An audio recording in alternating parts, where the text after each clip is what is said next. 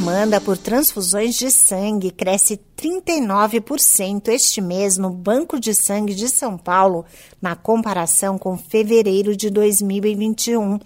No entanto, a quantidade de doações está 18% abaixo do mínimo considerado ideal, pois muitos doadores tiveram que se afastar em razão de infecções por influenza ou Covid-19. Em todo o país, os postos de coleta têm registrado queda no número de doadores e, consequentemente, baixa no volume de estoques de sangue. É importante que pessoas em boas condições de saúde façam uma doação para ajudar a salvar vidas.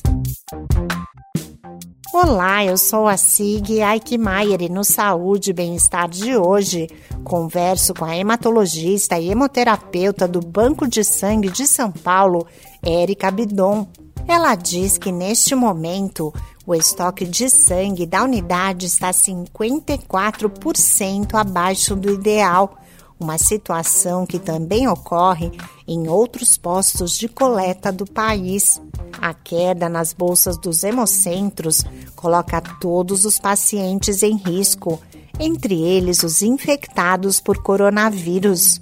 A médica cita algumas das complicações da infecção em que pode ser necessário fazer uma transfusão. Paciente com Covid-19 pode precisar de sangue por diversos motivos. Paciente com Covid grave, principalmente, desenvolve uma inflamação sistêmica e uma infecção generalizada no organismo que leva a dano de diversos órgãos e várias complicações, como as, as complicações pulmonares, que são as mais conhecidas, as complicações renais, muitas das vezes precisam de suporte de hemodiálise, complicação no fígado, e isso tudo pode levar a uma anemia de causa multifatorial e um distúrbio de coagulação, que são corrigidos pelos através das transfusões dos hemocomponentes.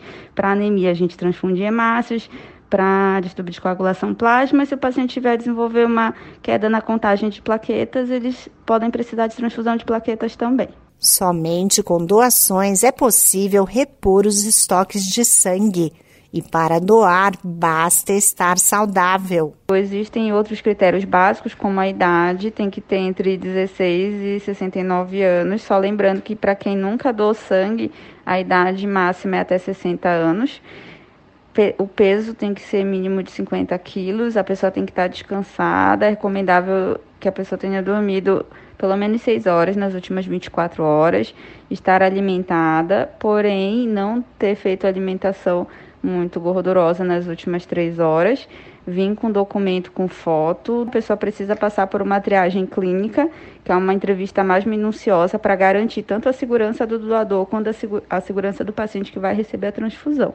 E ela é feita apenas no dia da doação, na hora que a pessoa abre o cadastro, ela passa por essa triagem antes de doar o sangue. A hematologista e hemoterapeuta Érica Bidon explica quanto tempo é preciso aguardar após ter tomado a vacina ou ter contraído a infecção. Quem teve Covid-19 pode doar sangue 10 dias depois da recuperação completa dos sintomas. Para quem não teve nenhum sintoma e só o teste positivo, pode doar sangue 10 dias depois do dia que fez o teste. Para quem só teve contato, não teve teste positivo, mas teve contato com alguém sabidamente com Covid, pode doar sangue 7 dias depois desse último contato. Quanto às pessoas que tomaram vacina, depende de qual tipo de vacina. Se foi a Coronavac, pode doar sangue 48 horas depois da vacinação se foi AstraZeneca, Pfizer ou Janssen sete dias depois da vacinação. Com uma única doação de sangue de 450 mililitros, é possível salvar até quatro vidas. Esse podcast é uma produção da Rádio 2.